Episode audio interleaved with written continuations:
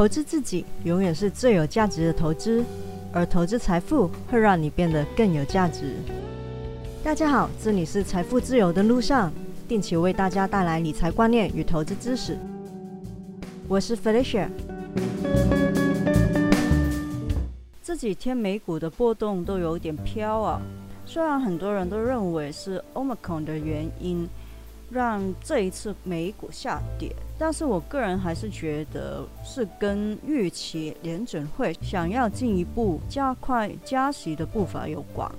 像是美国银行就预期二零二二年会加息三次，预期加息七十五个基点，一个基点是零点零一趴。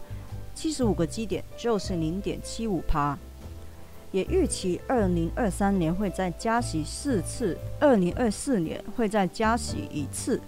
美国的财政政策还是会相对的宽松，所以美国银行认为这可能会让联准会比其他十国集团的中央银行采取更多的收紧政策。简单来说，就是要取个 balance。财政政策宽松的话，那货币的政策就要收紧，这是经济学的东西啊。而巴克莱也不约而同认为，二零二二年会再加息三次，最快会在明年的五月加息。巴克莱预计联准会会在明年一月份宣布加快收债的步伐，可能会在四月的时候结束整个购债的行动。并且会在五月份开始加息，也是预期会加息七十五个基点。二零二三年预期也是加息四次。虽然加息往往是代表着实体的经济是在变好，但在真正加息来临之前，市场还是会比较动荡一点，也会比较敏感一点，直到真的开始加息的时候，才会否极泰来。而 Omicron 的利空，某程度上也是让一些投资者有借口顺势的获利了结。所以你可以看到这一波的下跌，虽然是道琼先领跌的，但是这几天跌最凶的其实是一些科技股，尤其是成长股。看罗素二千就知道。我在节目上比较少讲到罗素二千，因为这是代表美国的小型股，大部分台湾的投资者是比较少接触的。那要比喻的话，罗素二千就有点像台股的贵买市场。罗素二千这一波下跌的非常的凶猛，但如果你把它的线图跟道琼 S M P 五百或者是纳指去做比较的话，罗素二千的水分还有很多。就是说，如果市场着重于价值股要杀估值的话，已经让人赚了很多的罗素二千就会是获利了结的选择对象。就算已经跌了一段，看位阶来说，罗素二千还算在高位区，表示还有下行的空间。那么，当罗素二千已经杀了一段之后，还要把水分挤出来的话，其他比较大型的成长股。也会有点独立人称的感觉，就像是礼拜一在道琼、S M P 五百、辣子都在反弹的时候，费半就显得有点要活不活的。为什么呢？主要是像 Nvidia、A M D、台积电，他们都在跌，而且下跌的幅度还不算小。其实市场也知道美股的半导体估值是高的，但还愿意去追逐价格。主要还是看好前景，所以明知道估值高，还是愿意去承接。而持有这些股票的人也会比较失手。那所以礼拜二、礼拜三对费半来说就比较关键咯，看能不能够趁着做一点反弹。像我之前说过的，费半其实离季线的距离蛮远的。现在短期的均线跟月线其实已经纠结在一起。这两天如果能够好好的重新站回月线，也就多半代表着已经站回所有的均线。那么后市就可以稍微乐观的去看待。或许美股的半导体还是很有实力的，能够支撑着高估值。注意我说的是美股的半导体哦。因为台股的半导体其实本一比跟估值并没有很高的，还是在健康的水平，所以要杀估值的话，其实你可以从台积电跟 NVIDIA 的跌幅看得到，NVIDIA 会比台积电来的要大。那当然，之前也是 NVIDIA 涨得比较多的。道琼斯已经站上短期的均线跟季线，但是下望的月线还在上方带来压力，还是得站上去才能积极的做多。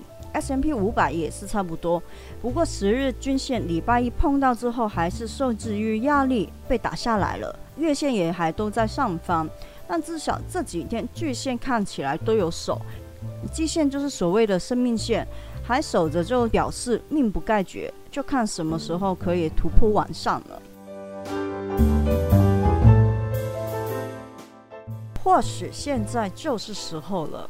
最新的消息，美国白宫首席医疗顾问佛奇乐观地表示，Omicron 不会有太大的影响。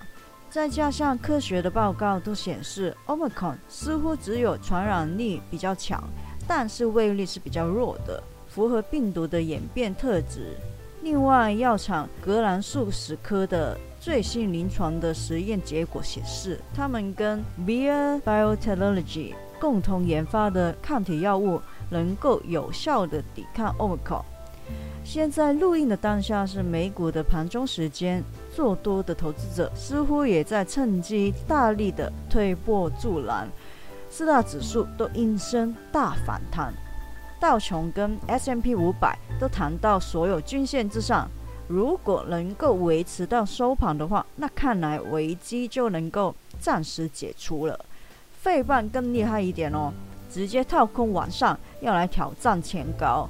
之前就是前高过不去才会掉下来的，如果连前高都一拼有效的突破，费半就很有机会来一段行情哦。而辣子在跌破季线之后，现在看来是想要收复失地。虽然礼拜一反弹到季线就打下来，但目前是要挑战站上月线。不过月线的压力不小，卡在月线附近还没有有效的突破，好像是需要更大的动力把它推上去。礼拜一跟上个礼拜五的低点都有打到半年线，半年线是个重要的支撑。而且半年线也是纳指上升轨道下沿，今年以来只有在五月份跟十月份短暂的跌破过。还是老话一句啦，要站上所有均线才能积极的做多，能够稳住盘势的话，很快就会有机会喽。台股方面，礼拜一走的还算可以啊。礼拜二，海运、金融、航空、钢铁在撑盘，而且有不少的个股是拉尾盘的，也都拉得蛮猛的哦。像是台积电，真的就是在最后从最低的五九八左右，尾盘大量的买单敲进，一口气拉到六零七块，涨七块钱。加权在上个礼拜四站上所有均线之后，形势都是不错的。现在加权指数距离今年大盘最高点，也就是一八零三四，只剩下两百三十七点。不知道有没有十二月份的行情，内资当家会不会能够有效的突破这个高点呢？贵买这几天就比较温温的，但是还撑在所有的均线之上。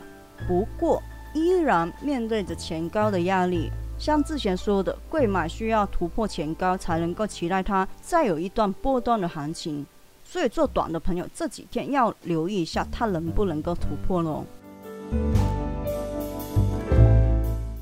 然后简单说个最新消息，木头姐的 ARK 基金在美国时间的礼拜三十二月八号，也就是今天，会有一档新的 ETF 要上市。